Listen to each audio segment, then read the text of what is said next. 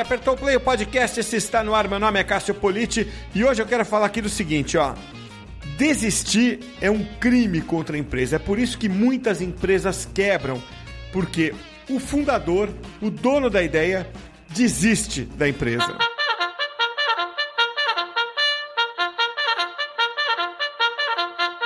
Na edição de hoje do podcast, eu tenho a satisfação de receber o Pedro Reis, que é fundador da Vic. Olha, a Vic é um programa de saúde e bem-estar para colaboradores, né? Que está é, ganhando bastante mercado aí, tá, as empresas estão adotando, porque é, é um aplicativo de saúde que combina ali estímulos diários, né? E principalmente gamificação, tudo isso para mudar a vida é, das pessoas que trabalham na empresa, do time, e assim alcançar mais resultados. Pedro, é uma grande satisfação receber você aqui. Obrigado por aceitar o convite e bater esse papo hoje aqui, Pedro. Fala, Cássio. Eu que agradeço o convite. Vamos lá, vamos bater um papo aí sobre esse assunto aí, que é um assunto que, né, que a gente já falou antes, que a gente gosta bastante, né? Que é colocar as pessoas em movimento, né? Mudar a vida das pessoas, que é um pouco do propósito do nosso negócio. Pois é, e, e olha, deixa eu contar uma coisa aqui que eu acho legal contar, meio de bastidores aqui. É, como é que a gente descobriu a Vic? Né? Assim, o Alexandre Abreu, que trabalha comigo, ele fica é, é, sempre buscando ali empresas interessantes para trazer aqui para o podcast e tal. E a, a, o caso da Vic acho que é único até hoje no nosso podcast, porque o CEO de uma grande empresa, a gente estava entrevistando o CEO de uma grande empresa, e ele falou da Vic no, durante a entrevista, né, publicamente. Né? É o CEO da Mazars, né? E o, Fernando Cabreira. E, pô, eu falei, ah, a partir daí a gente tem que, tem que bater um papo com esses caras, começamos a conversar, a, a, né, a, a, ver coisas em comum ali. Falei, não, a gente tem que gravar um podcast com vocês. Então, esse papo aí do Pedro não é papo de vendedor, não, viu? É, é, veio uma, uma recomendação ali espontânea de alguém que é cliente de, da, da Vic, né? É, então, é, é, acho que é com base nisso que a gente começa o bate-papo, né, Pedro? É, porque assim, é, você tem uma trajetória ali é, pela Vic, né, é, atuando ali à frente da, da, da Vic, mas não é a sua primeira tentativa, né? E me parece que você teve várias oportunidades de desistir né, é, da Vic. O empreendedor geralmente tem isso, né? Essa oportunidade de, de, desistir. Eu já vi empresa quebrar por tudo, por fluxo de caixa, produto ruim, mas é, você acha que a desistência é o grande motivo de quebra das empresas? Legal, Cássio. É, bom, vamos, vamos lá, né? Vamos pegar primeiro como a gente se conheceu, que eu acho que é, a partir daí a gente consegue desdobrar é, essa questão da desistência. Eu acho bem, bem legal. Assim. Então, é, a gente, acho que desde de quando a gente começou a ver que a gente sempre teve isso muito forte, né? A gente quer uh, criar um produto que as pessoas amem de verdade, né? A gente não tem interesse em fazer um produto que as pessoas só gostem, né? Uhum. E, e, por mais que isso possa parecer até um pouco romântico assim de falar, né? O, o, é difícil de criar alguma coisa que gere esse tipo de efeito que gerou aí com o pessoal da Mazás, né? Do presidente pegar e falar publicamente, porque ele realmente é um, um defensor ali da, da, da marca, né? Então criar esse tipo de, de relacionamento com o cliente, com o usuário, é bem desafiador, assim, é, a gente tem diversas soluções, diversas né, possibilidades hoje no dia a dia, então criar alguma coisa que faça realmente diferença na vida das pessoas é, é, é, é um caminho difícil, é, não é, não é uma coisa simples de ser construída, né? E a gente gastou um tempinho para chegar até onde a gente está, né? Quando a gente começou a vir lá atrás, lá em 2016, a gente foi tentando fazer isso com um público muito diferente do que a gente faz hoje, né? A gente começou a que, né, você até explicou ali rapidinho o que, que a gente faz, né, e é exatamente isso, né, a gente tem um aplicativo para empresas, a gente usa gamificação para motivar as pessoas, usa um pouco do esporte também, mas nem sempre foi assim, né, lá em 2016, quando a gente começou, a gente começou vendendo suplemento alimentar através de personal trainer. A nossa ideia era criar um produto que fosse uma ferramenta para o personal trainer conseguir engajar mais os seus alunos e aumentar a renda dele. Né? A gente tentou fazer isso por um ano, né? A gente chegou a ter, sei lá, uns 300 é, profissionais cadastrados na nossa base e teve um mês que a nossa receita, a receita total da VIC foi 70 reais no mês de agosto, eu lembro direitinho disso aí, não esqueça disso. Nossa receita total. Eu falei, cara, se a gente for vender suplemento, sei lá, na esquina ali, a gente vai a gente vai conseguir faturar mais, né? Nosso modelo não está funcionando. E aí eu lembro nessa época a gente, a, o, o, time era praticamente eu e Tomás só, né? Eu e meu, meu o sócio que fundou a Vic junto comigo, e tinha o, time também de, de investidores que ajudava e tal, mas quem estava na mão na massa mesmo no dia a dia eram nós dois. E a gente começou a ligar né, para as pessoas e entrar em contato com os, os, profissionais, com as pessoas que faziam compra com eles e tal. E a gente percebeu exatamente um efeito reverso esse efeito da Masasca. As pessoas falavam da Vic assim, ah, é legal, gostei e tal, mas não tinha esse engajamento, sabe? Essa paixão que ele falou com você. Não, a Vic é legal demais e tal, tá engajando as pessoas tal. A gente nunca, a gente não achou isso é, quando a gente fez essas esses, esses bate-papos né, com essas pessoas, essa conversa com essas pessoas e tal. E, e, e, a gente falou, cara, é a hora de mudar, porque se as pessoas não estão né, apaixonadas com o negócio, o negócio nunca vai nascer. E aí a gente foi, tentou, a gente migrou, né, nessa época, a gente começou a criar os desafios, né? Os desafios eram, eram para para pessoa física na época, a ideia era a pessoa era como se fossem essas corridas virtuais que hoje depois da, da pandemia ficaram mais comuns, né? Naquela época era bem incomum ter esse tipo de coisa. Mas a gente tentou fazer corrida virtual e aí a gente começou a descobrir uh, a semente ali do produto da Vic, que é o amor do usuário, o engajamento alto do usuário com a plataforma, né? Por mais que tenha sido teste e, e, e de uma forma ainda muito simples, né? A tecnologia bem rudimentar ainda, né? Bem, bem, bem simples, ali, famoso MVP lá no começo. É, a gente já começou a ver um movimento muito legal das pessoas se engajarem demais com o programa da Vic, sabe?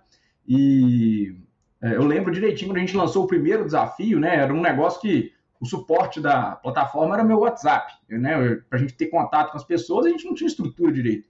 E eu lembro que eu fiquei amigo da, da, das pessoas, porque né, eles entravam em contato comigo, eu ia conversando, batendo papo ali. E um deles é meu amigo até hoje no, no Instagram, eu sigo ele, ele me segue lá, o Adriano. Ele me ligou, cara. A gente fez o desafio no Natal, era um desafio de corrida. Quem corresse mais durante 20 dias ganhava um relógio da Polar. E esse cara era um cara lá da Bahia e tal, e ele falou assim, cara, eu, quero, eu quero ganhar esse polar de qualquer jeito, cara, né?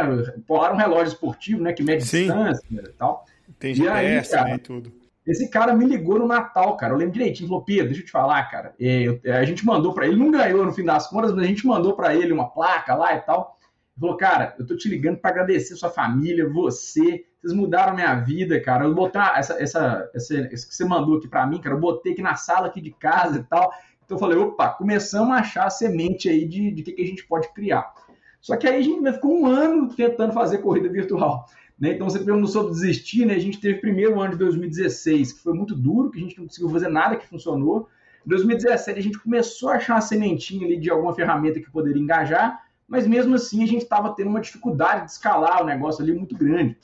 Né? A gente não achava cliente suficiente, a gente concorria de uma certa forma com aplicativos muito grandes, né? tipo Nike Running, que no, no, fim das contas a gente usava um pouco da, da mesma metodologia que eles, assim, uhum. obviamente com, com, formas diferentes, mas a gente acabava competindo com esses apps, né? E aí, no, e aí assim, mais um ano tentando e a coisa custando a, a, a decolar, né? E aí em 2018 a gente começou a oferecer esse desafio para as empresas, né? A gente começou a criar o programa da VIC para empresas. É, obviamente a gente adaptou, né? Não era um negócio de corrida, quem corre mais, a gente criou o que hoje a gente chama de health score, né, que é o índice de saúde da empresa. A gente criou o desafio de pontos para a pessoa poder fazer o esporte que ela quiser. Enfim, a gente deu, a gente adaptou o programa ali para as empresas e a gente ficou de 2018 até agora, né, maio de 2021, aprimorando esse modelo de negócio até chegar aqui. Né? Então, eu acho que assim, a Vic teve duas fases no início ali, que foram os dois primeiros anos que eu brinco, foram duas empresas que a gente quebrou, né? É, que obviamente ficou o nome, ficou eu, ficou o Tomás, ficaram os sócios, mas o modelo de negócio é totalmente diferente de hoje, né? E a gente sempre foi atrás disso, sabe, Cássio? Assim, o que sempre motivou a gente foi ter clientes apaixonados com o negócio. Mais do que escala, mais do que, sabe? É, acho que às vezes é, é, o foco da startup fica muito preocupado com escalar o negócio, modelo de negócio tal. A gente sempre preocupou em criar uma coisa que a pessoa vai usar e vai falar, cara, isso aqui está mudando a minha vida. Então a gente foi fazendo isso e ajustando o modelo até chegar aqui. Então, durante esses cinco anos, é, a gente trabalhou muito, muito focado nisso. E acho que é, a, trajetória até aqui foi super desafiadora, desde a parte que os modelos deram errado, né, que foram os modelos lá de 2016 e 2017, até a parte quando a gente começou a achar de fato um, um, um mercado que era muito grande, que, que, que, precisava de consumir esse produto que a gente tem hoje, E mesmo achando esse mercado, foi, a gente passou por vários momentos super desafiadores, momentos de que acho que todo empreendedor passa, né? De falta de caixa, de falta de equipe, é, de equipe, de ter problema com o time, o time não conseguir entregar o que era para ter entregue, o time, né? Às vezes você ficar na mão ali sem pessoas para tocar o que está precisando acontecer. Enfim, acho que é um desafio aí que todo empreendedor passa, a gente passou ao longo desses, principalmente em 2018, 2019. Assim, acho que a partir de 2020, coincidentemente ali com a pandemia, a gente começou a, a como é que eu posso dizer? A gente começou a azeitar aí essa questão de time, de modelo de negócio, de produto, de cultura e tal. E agora a gente está vivendo um,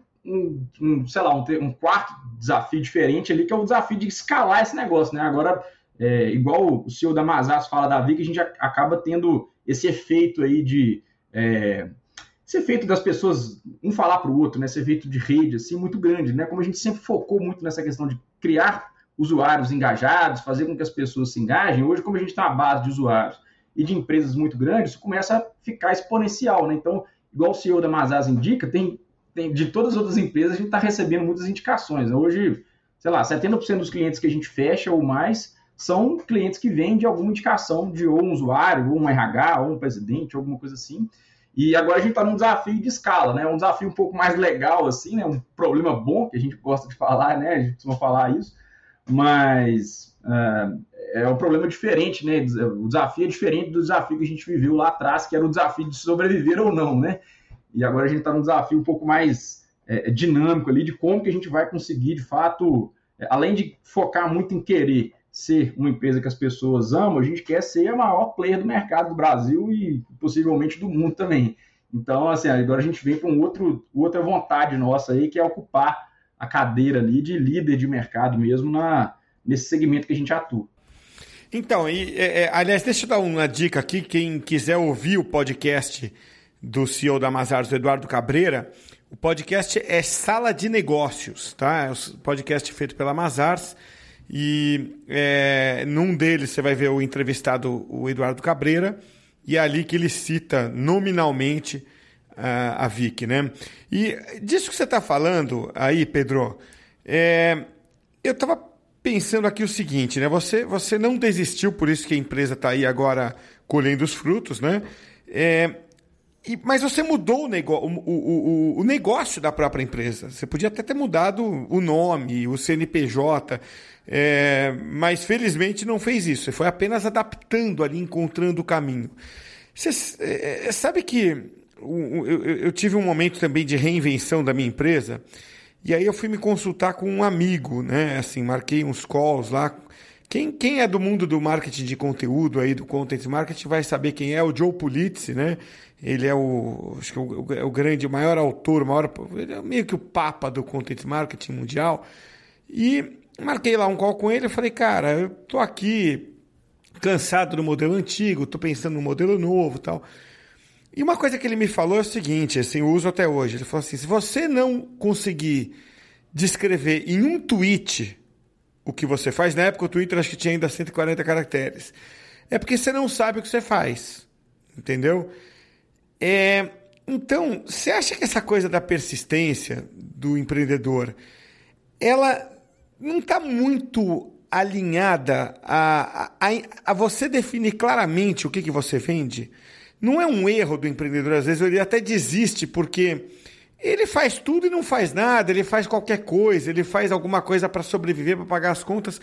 Não, não é esse um grande erro que a gente comete muitas vezes, de não saber claramente e, e, de forma simples o que, que a empresa vende?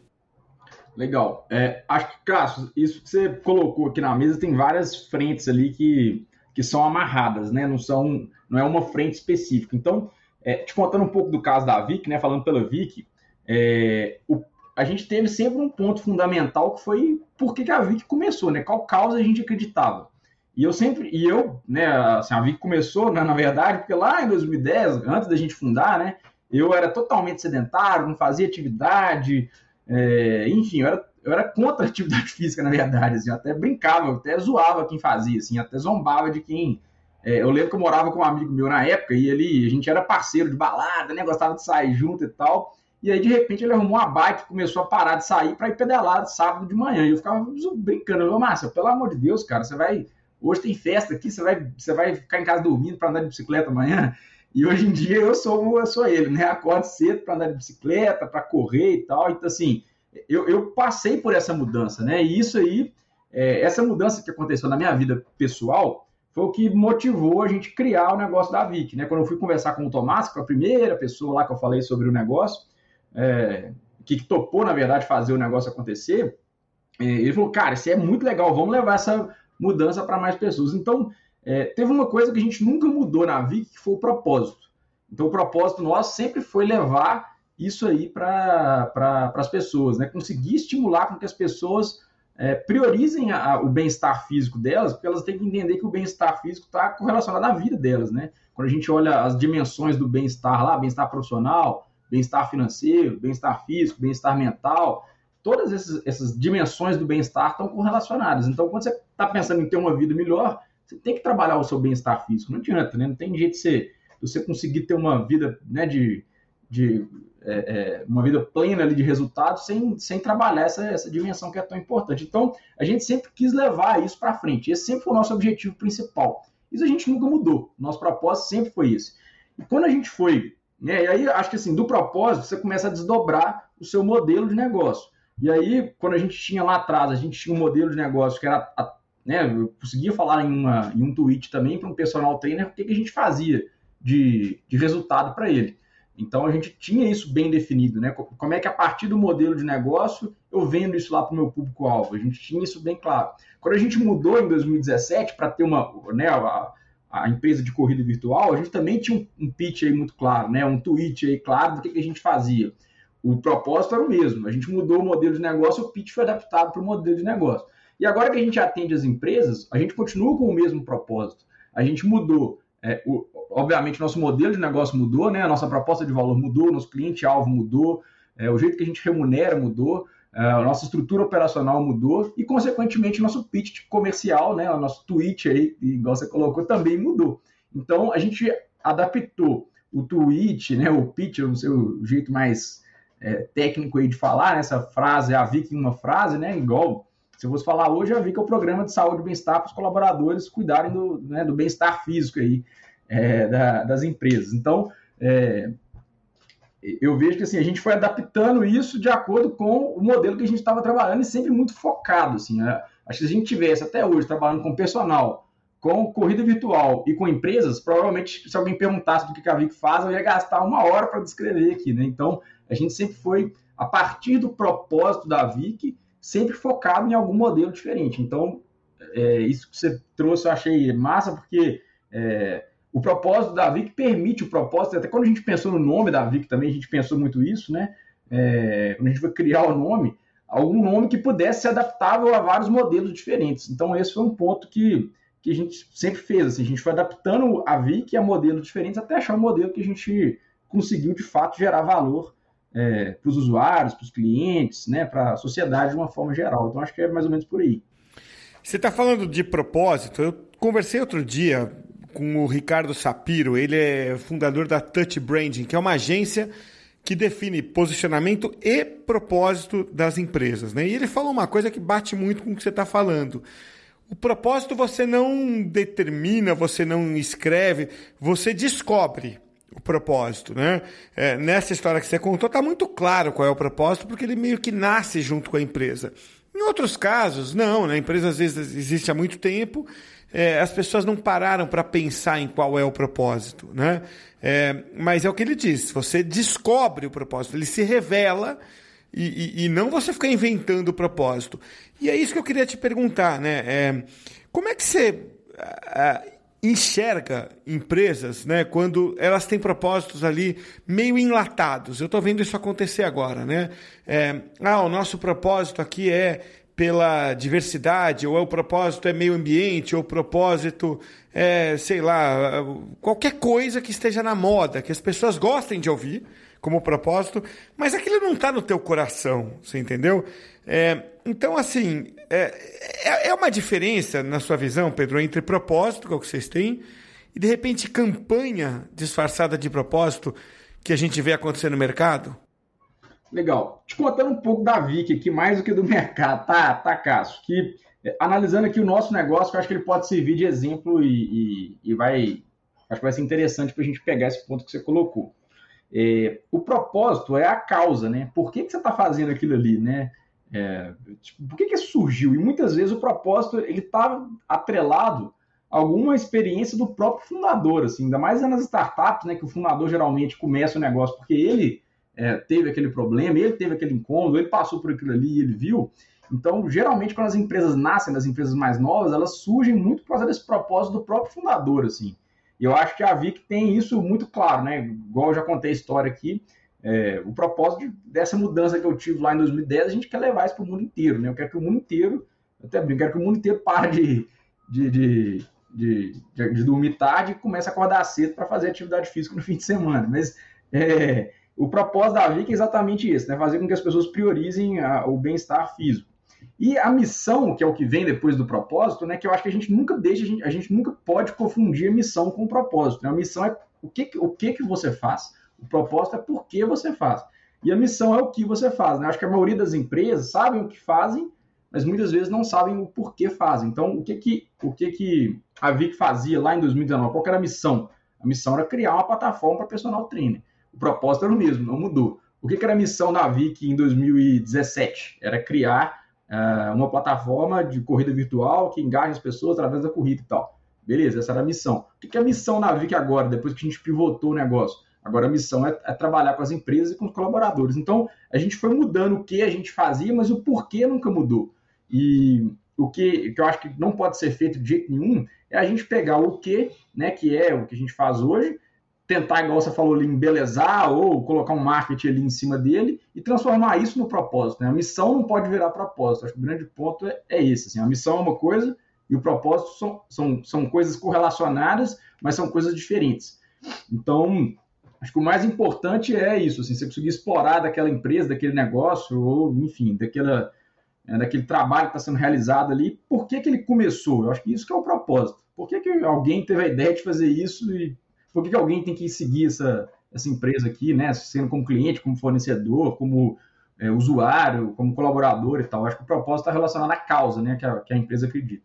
E a missão está relacionada ao que ela faz, né? Então, que é mais ou menos por aí.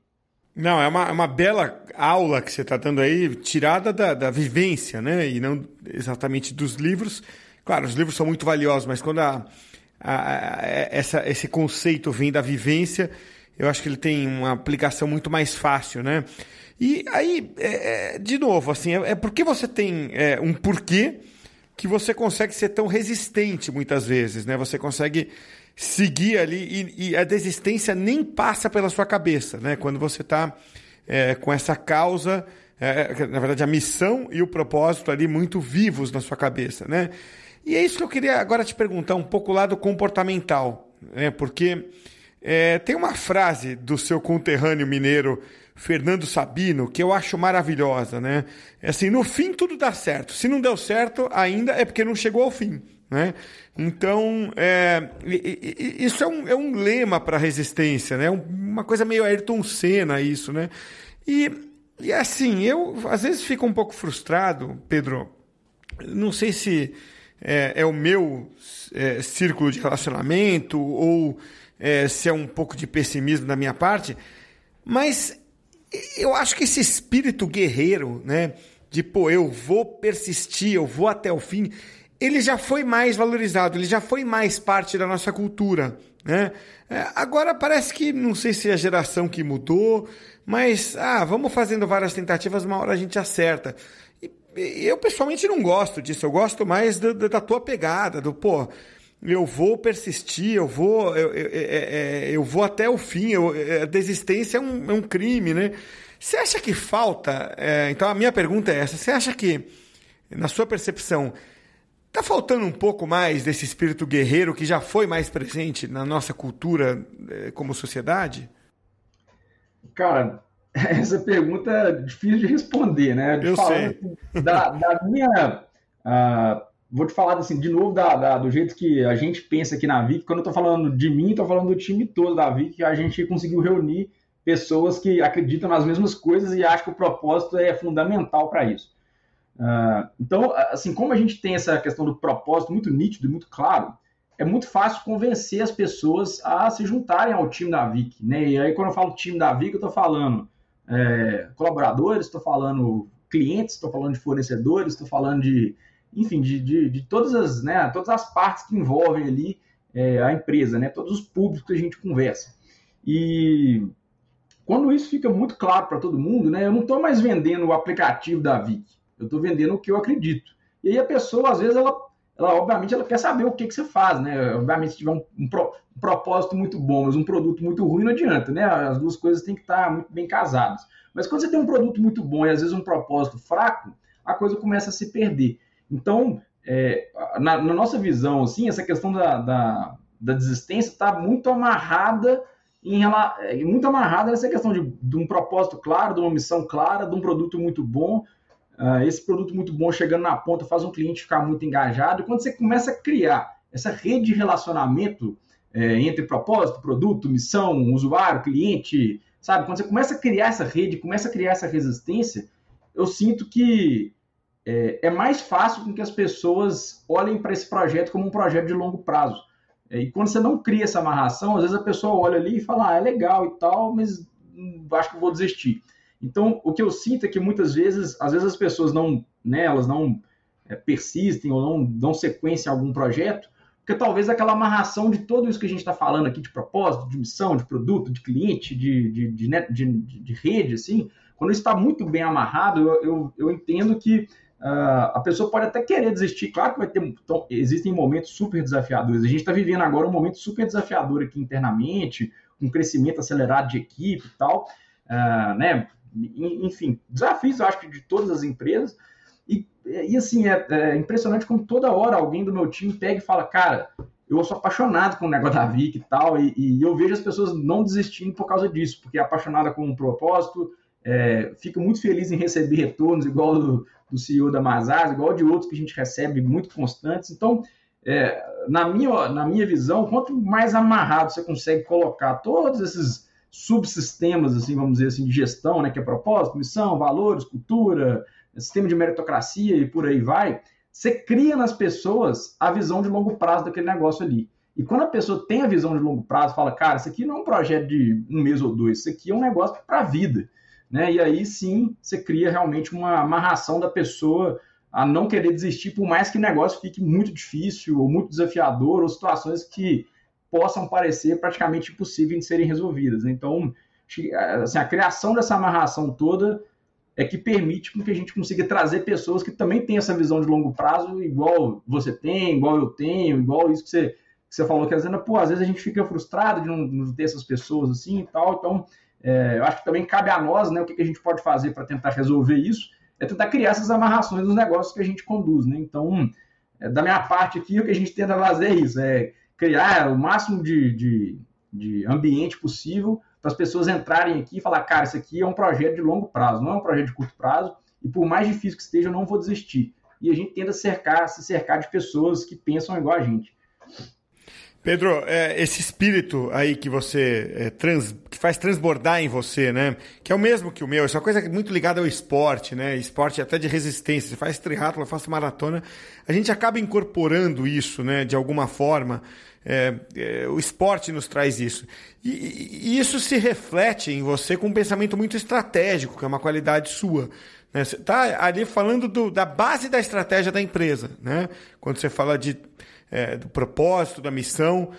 É, mas é, eu fico pensando aqui no lado operacional também, né? Como é que você lida com ele? Porque vê só, peguei um dado do IBGE, aqui até deixei o link na descrição do podcast, que é o seguinte: em 2018, ainda antes da pandemia, eu não quis deixar poluir pela pandemia, né? Esse dado, então peguei um dado anterior à pandemia, que é o seguinte: 763 mil empresas fecharam no Brasil, tá? É, é, muita coisa, né? Tudo bem, abriram muitas também, tá? Abriram mais ou menos 700 mil naquele ano. Então teve um saldo negativo de 65 mil empresas, né? É, terminou o ano de 2018 com 65 mil empresas a menos do que começou. Bom, é, aí a gente, claro, vê muita lamentação sobre isso e tal, Mas é, o que eu queria saber é o seguinte: nada substitui o faturamento, né? Por que, que as empresas quebram? Na última ponta, em última análise, é, é porque elas ficam inviáveis financeiramente. Né? Então, aonde eu quero chegar? Eu vejo muito empreendedor na nossa área, e marketing, o cara abre uma empresa, filosofa muito, continua se comportando como empregado, né? E não foca naquilo que é o mais importante para uma empresa, que é vendas, né? trazer receita. Nada substitui o faturamento de uma empresa. Né? É, então, assim, a minha pergunta é, operacionalmente, no teu dia a dia, você tem que estar tá ali com, assim, o bottom line ali é sempre faturamento, é sempre crescer, é sempre é, trazer mais cliente, mais receita para dentro de casa? Vamos lá, Casa, legal essa pergunta. É, com certeza, faturamento é um driver extremamente importante que a gente olha com, né, com, né, muita prioridade. E eu brinco que todo mundo tem que ser vendedor, né? Desde eu até quem está no. É, é, sei lá, quem está no suporte com o usuário, quem está no comercial, quem está no CS, quem está no desenvolvimento, quem está no financeiro, todo mundo tem que, tem que saber vender a VIC. E a gente fala muito disso e a gente tenta colocar isso na prática e isso aí realmente ajuda a gente a, a, a crescer o negócio em faturamento, em número de clientes e por aí vai. É, agora, ficar olhando só para o número do faturamento não adianta muito, né? Você tem que entender assim, o que, que vai trazer faturamento para o meu negócio. O faturamento, querendo ou não, é um indicador, é, um indicador retrovisor, né? Você está olhando para trás, ele está acontecendo porque no para-brisa do seu carro vai ter alguma coisa na sua frente que vai é, te refletir ali o caminho para chegar lá. Então, o que, que, por exemplo, traz faturamento na VIC, que eu sei? É engajamento do usuário. Se a gente tem usuário pouco engajado, o que, começa a acontecer? A empresa pega e fala, ah, cara, eu vou cancelar o programa porque não tem ninguém participando, né? Para que, que eu vou? Para que, que eu vou continuar? Então, você que tá o, o, engajamento dos usuários no aplicativo está totalmente correlacionado ao faturamento. Então, a gente analisa aqui o churn de usuários. Se o cara parou de fazer atividades no aplicativo, a gente já começa a trabalhar com ele, porque eu sei que se eu não trabalhar com esse usuário, lá daqui a pouco vai chegar lá no RH que a adesão está baixa e que o cliente vai cancelar o programa. Então, o que, que gera faturamento na VIC? Primeira coisa, qualidade do, do, do né, da proposta de valor lá na ponta com o cliente, com o RH, que é adesão, que é engajamento, que é implementação, que é né, NPS do usuário. Então, a gente monitora todos os indicadores que estão correlacionados aos clientes ativos. Em paralelo a isso, a gente tem uma equipe comercial que quer trazer mais clientes para a base. Então a gente monitora funil de vendas, número de apresentações, número de propostas, êxito entre apresentação e proposta, êxito entre proposta e fechamento, ticket médio e tal. Então, é, obviamente, o indicador fim é o faturamento, né? o indicador de negócio fim de, de, de indicador financeiro fim é faturamento, mas a gente não olhar para o que, que sustenta esse faturamento, é, fica olhando só para o número não adianta pouco, assim, né? Então, a gente, a gente tem aqui, a gente usa aqui na Vic um modelo de de gestão bem simples, né? De, a gente chama de GPD, o, é o da Falcone lá, né, de gestão pelas diretrizes. Eu pego o indicador fim de faturamento e desdobro ele em árvore de quais indicadores vão trazer faturamento, que são cinco ou seis ali. O que, que faz a gente aumentar o faturamento? Então, a partir desses indicadores, a gente trabalha, não, a gente não trabalha um plano de ação em cima do faturamento. Eu trabalho um plano de ação em cima dos indicadores que vão trazer o faturamento para a VIC, né? Que é número de apresentações para novas empresas, percentual de, de conversão entre proposta e fechamento, adesão e engajamento da, do, do, aplicativo nas empresas ativas, é, a gente usa aqui o, o, a retenção de empresas por mês, então a gente monitora esses indicadores e a, a gente tem ação para trabalhar em cima deles. E eles vão, obviamente, gerar um faturamento lá na frente. Então, fica mais ou menos por aí, né? Assim, ou ficar olhando só para o número, acho que não vai, não adianta você ficar olhando só para o faturamento e achar que ele vai vir sozinho, né? É importante você desdobrar ele ali para entender quais são as principais alavancas de faturamento e trabalhar em cima delas. Claro, o faturamento é, o, é, é a consequência, é o prêmio né, por é, todo o resto que você faz. Né? aí. Né? É, é, isso aí.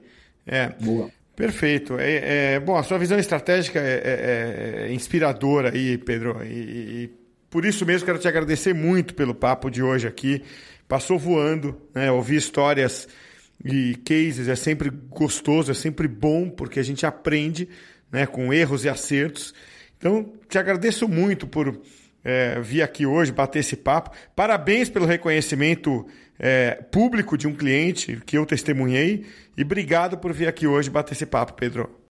Cássio, eu que agradeço, fico à disposição. Espero que daqui a alguns cinco anos eu volte aqui de novo para a gente bater mais um papo, ou até com menos tempo, para a gente contar Bem antes disso.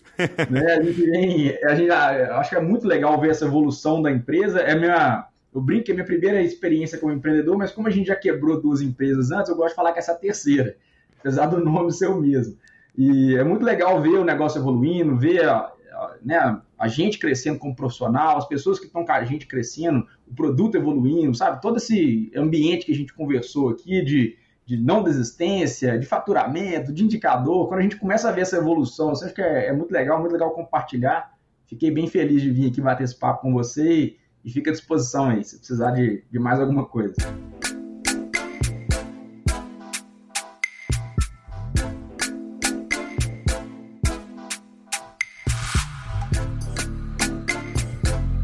Aqui para o insight final? Lembrando que o podcast de hoje é oferecido pelo Comunix 360, a plataforma completa do Comunix para profissionais de comunicação corporativa que precisam se relacionar com a mídia. Tá tudo lá em comunix.com.br.